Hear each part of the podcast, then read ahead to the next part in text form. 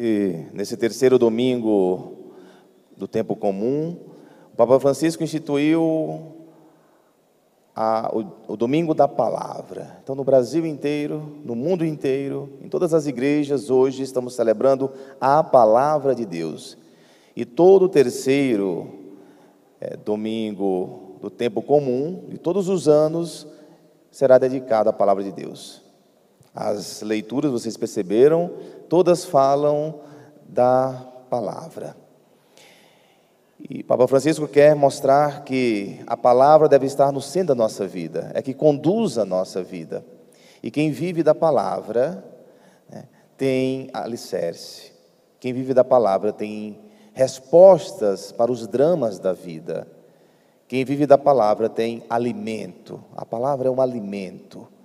Quando a gente fala de alimento, é porque a nossa alma ela tem fome. A alma tem fome. E o que alimenta a alma? A palavra. Porque nós somos feitos é, por meio da palavra de Deus. Então a nossa essência é palavra. A essência da alma é palavra. Se a essência da alma é palavra, só a palavra pode alimentar a alma. Quando nós estamos com a alma batida, quando nós estamos tristes, desfalecidos da parte da alma, é porque está faltando palavra, está faltando liturgia, leitura da palavra. E a gente vai entender a partir das leituras de hoje como, desde o Antigo Testamento, a palavra era o centro da, da vida das pessoas. Quem assistiu ou leu o livro a menina que roubava livros, né? Uma, é um, uma história belíssima desta garota, né? No tempo do nazismo e no porão da casa que ela morava lá dos tios, eles escondiam um judeu. E esse judeu ficou muito doente, ficou quase à beira da morte. E tem uma cena do filme que o judeu, que a, a menina diz o seguinte, pergunta: o que eu posso fazer por você? O que eu posso fazer por você? Compadecida, viu ele muito mal, pergunta: O que eu posso fazer por você? E ele responde: Na minha cultura, na minha religião, a palavra é alimento e restabelece as forças. E ele disse: Leia para mim, leia para mim. E a garota começou a ler para ele. E ao passo que ia lendo, ele ia melhorando, ele ia melhorando até que ele se refaz, até que ele se levanta. Né? Ou seja, a palavra é esta força. Aqui no livro de Neemias, capítulo 8, nós estamos diante de uma cena muito importante para o povo de Israel. O povo de Israel estava vindo do exílio, tinham se distanciado da palavra.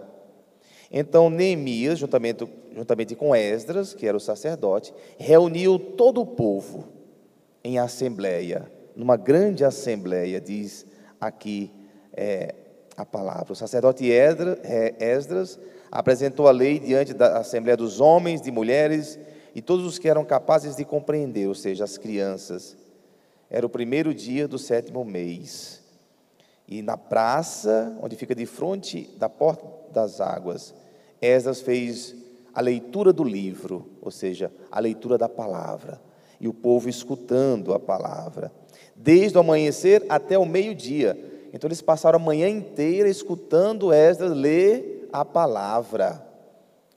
Tamanha importância da palavra no Antigo Testamento, desde o amanhecer até o meio-dia, porque eles estavam muitos anos sem ouvir a palavra, estavam no exílio. E aí diz que todo o povo escutava com atenção a leitura do livro da lei. Esdras, o escriba, estava de pé sobre um estrado de madeira, erguido para este fim. Então eles fizeram um palco onde ele ficou mais elevado, lendo a palavra.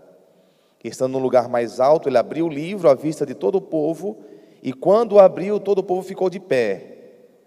Olha o respeito à palavra, a reverência à palavra. Aí nós entendemos de onde nós, hoje católicos, cristãos, temos também a, a, palavra como centro da nossa vida. Já era o centro da vida do povo de Israel. Esdras bendisse o Senhor, o grande Deus, e todo o povo respondeu, levantando as mãos: Amém, Amém. E todos se inclinaram diante da palavra. E o povo chorava, diz aqui, chorava ao escutar a palavra. Tamanha alegria e o arrependimento de não ter seguido os preceitos divinos, não ter seguido a lei, por isso que o povo chorava. É. E depois disso, foi recomendado que eles fossem para casa para o banquete. Ide para vossas casas e comei carnes gordas, tomai bebidas doces e reparti com aqueles que nada preparam. Isso dá mais uma indicação para nós. Primeiro eles escutavam a palavra, depois eles iam para o banquete. Era sempre assim a liturgia dos judeus. Sempre foi assim.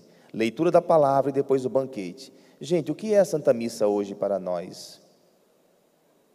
A Santa Missa é isso, é escutar a palavra, como eles faziam, e depois nós vamos para o banquete.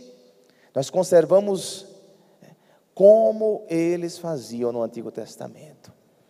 E aí, quando você pega aqui a, o Evangelho de hoje, de Lucas, o capítulo 1, né, e, o capítulo, e uma parte do capítulo 4 de Lucas, nós também temos Jesus que segue essa mesma tradição. Ele vai à sinagoga, ele se levanta, lhe dão um livro e ele começa a ler o profeta Isaías. E um detalhe importante que eu vou dizer para vocês aqui. Se ele leu o profeta Isaías, é sinal que já tinha tido a primeira leitura, porque a liturgia judaica era assim: era uma primeira leitura da Torá, que são os cinco primeiros livros da Bíblia, né? nós chamamos de Pentateuco. Primeiro era a Torá, uma leitura, e depois a segunda leitura era dos profetas. E Jesus então leu a segunda leitura, como a pessoa que leu aqui a segunda leitura. Jesus leu a segunda leitura, a leitura do profeta Isaías. Depois eles cantavam salmos também. E aí Jesus leu uma passagem da, do, do profeta Isaías. Depois, quando ele fechou o livro, ele se sentou. Olha só que interessante. Por que, que ele se sentou? Porque os mestres, eles faziam a homilia, a pregação sentado sentaram o sinal daquele que ensina, na cátedra de Moisés. Cada sinagoga tinha uma cátedra, que era chamada cátedra, cátedra de Moisés. Então, certamente, Jesus sentou nessa cátedra e começou a ensinar. E o que foi que ele disse? Algo muito poderoso. Ele disse: Hoje se cumpriu esta passagem da Escritura que acabastes de ouvir. E qual foi a passagem? O Espírito do Senhor está sobre mim porque ele me consagrou com a unção para anunciar a boa nova aos pobres, enviou-me para proclamar a libertação aos cativos e aos cegos a recuperação da vista, para libertar os oprimidos e para proclamar um ano da graça do Senhor. Jesus Cristo se cumpriu esta passagem. Eu sou esta pessoa. Eu sou aquele que vem. Eu sou a palavra de Deus encarnada. A palavra que vocês acabaram de escutar se cumpre em mim ele chama para si né, o cumprimento da palavra. E Jesus então começa a sua missão a partir da palavra, porque ele é o Verbo encarnado, ele é a própria palavra de Deus que veio para mostrar ao mundo o, o caminho. E, e nós temos também aqui no início Lucas, que foi alguém que não conheceu Jesus pessoalmente. Lucas não conheceu mas ele foi aquele que melhor escreveu sobre Jesus, porque ele pesquisou. Lucas era um médico, era um cientista, muito cuidadoso. E ele mesmo diz como foi escrever e por que, que ele escreveu sobre Jesus, diz aqui. Muitas pessoas já tentaram escrever a história de Jesus, né? dos acontecimentos que se realizaram entre nós, como nos foram transmitidos por aqueles que desde o princípio foram testemunhas oculares e ministros da palavra. Assim sendo, após fazer um estudo cuidadoso de tudo o que aconteceu desde o princípio, também eu decidi escrever de modo ordenado, né, de modo preciso, né, para ti, excelentíssimo Teófilo. Então ele está dizendo que ele pesquisou nas fontes ele foi nas fontes daqueles que foram testemunhas oculares. E segundo estudiosos, uma das fontes de Lucas foi o Evangelho de Marcos. Né? Marcos conheceu Jesus, Mateus. Ele foi às fontes, ele pesquisou. Ele está dando garantia a Teófilo de que o que ele está escrevendo é verdadeiro, é palavra de Deus, é a vida de Jesus. E quem é Teófilo? Fui pesquisar sobre isso. Quem é Teófilo? Tem duas teorias sobre Teófilo, duas teorias que são interessantes. Primeiro, Teófilo significa Teófilo, amigo de Deus. Teos, né? Filia, amigo de Deus. Teófilo é amigo de Deus, significa amigo de Deus. Alguns estudiosos dizem que Lucas teria colocado Teófilo aqui para dizer que todos aqueles que leem a sua palavra é amigo de Deus. Ele se dirige aos amigos de Deus. Esse é um grupo de estudiosos fala isso, que ele quis chamar o seu leitor de amigo de Deus. Mas um outro grupo de estudiosos, que eu acho ainda mais interessante, fala que Teófilo era um homem rico que talvez teria financiado os estudos de Lucas. Esse homem queria saber mais sobre Jesus, a veracidade dos fatos de Jesus, e queria ter este material. E ele financiou Lucas, por isso que ele chama Excelentíssimo Teófilo, né? Eu, eu decidi escrever de modo ordenado para ti, excelentíssimo Teófilo. Deste modo, poderás verificar a solidez dos ensinamentos que recebeste de Jesus. Faz sentido, né?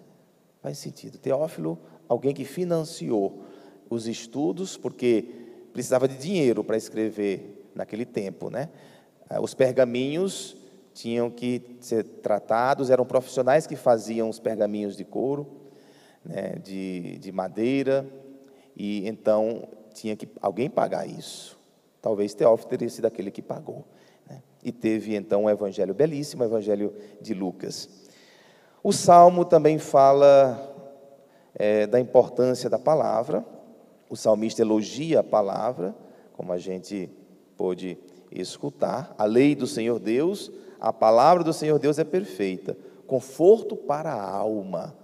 Então, esta palavra que nós estamos escutando é conforto para a alma. Os preceitos do Senhor são precisos, alegria ao coração. O que, que a palavra é na sua vida? Conforto para a alma, alegria ao coração. O mandamento do Senhor é brilhante, para os olhos é uma luz. A palavra do Senhor para os olhos é uma luz. Aqui está então a palavra. E o que a palavra faz na nossa vida? Faz comunidade, como disse São Paulo aqui aos Coríntios. Nós somos membros de um mesmo corpo. Nós fomos batizados no único Espírito para formarmos um único corpo. Então a palavra faz comunidade. Por isso que a liturgia deve ser feita em comunidade. A palavra faz uma família. E quem tem uma família tem para onde voltar. Quem tem uma família está integrado. Quem tem uma comunidade que vive a palavra tem um apoio. Nós somos integrados a esta comunidade por meio da palavra. Nosso arcebispo, Dom Paulo, ele pediu que o nosso plano pastoral durante esses três anos fosse dedicado à palavra que todas as paróquias tivessem Lexio Divina, estudo da palavra, leitura orante da palavra. Nós já fizemos um retiro sobre a Lexio Divina, foi maravilhoso. As pessoas que participaram do retiro, eles perceberam como a palavra é luz para a vida, interpretaram as suas vidas a partir da palavra de Deus no retiro. Algumas paróquias já estão fazendo. Esse ano nós teremos também aqui na paróquia um grupo de Lexio Divina, um grupo de leitura da palavra para que todos possam viver a palavra e entender que a palavra dá sentido à vida. Vamos anunciar quando vamos começar esse grupo de Lex Divina ou leitura da palavra. Mas vocês podem fazer em casa também, é muito simples fazer a Lex Divina em casa. Eu me lembro, eu estava me lembrando esses dias, que quando eu era jovem, alguns anos atrás, né? Eu, com meus amigos do grupo de jovens da minha cidade, todo sábado a gente se reunia para fazer a leitura orante do Evangelho do domingo. Então a gente, à noite, tinha nosso compromisso de se reunir, todos os jovens, eram muitos, 40, 50 jovens. A gente lia o Evangelho de domingo, partilhava, cada um falava alguma coisa, a gente buscava interpretar este Evangelho. A gente já ia para a missa de domingo com o Evangelho meditado. E como era maravilhoso chegar na missa e já saber qual era o Evangelho, já ter estudado o Evangelho. A gente ficava esperando o padre, a homilia dele, para saber o que, é que ele ia dizer sobre aquela palavra que a gente já tinha rezado. E isso fazia com que a gente crescesse espiritualmente em torno da palavra. Por muito tempo a gente fez isso. Agora, uns anos atrás, a gente se reuniu, esses amigos, a gente se reúne todos os anos, mas a gente fez uma reunião de 20 anos de, de amizade. Depois de 20 anos a gente se reuniu, foi muito bom. E a gente fez o encontro da saudade. A gente mais uma vez pegou o Evangelho de domingo, como a gente fazia antes, né, o nosso encontro, e partilhamos a palavra. Com uma diferença, estavam os filhos de todo mundo, estavam na reunião também, para eles verem como a gente é, vivia a palavra de Deus na nossa juventude. Que vocês façam isso também na casa de vocês, na família de vocês. Juntem os amigos, juntem os jovens. Na própria família, no dia antes, vocês podem ler o Evangelho do domingo e fazer uma partilha. Orar esta palavra vai ser muito bom, certamente para vocês. Aqui na paróquia também eu já pedi que todas as reuniões dos grupos comecem com a palavra de Deus e uma partilha da palavra. E depois se prossegue a reunião. Então, nesse domingo da palavra, a gente sai daqui convencido que nós somos da palavra, nós vivemos da palavra, a palavra dá sentido à nossa vida, às nossas dores e dá razão de viver. Que assim seja na vida de cada um de vocês. Louvado seja o nosso Senhor Jesus Cristo.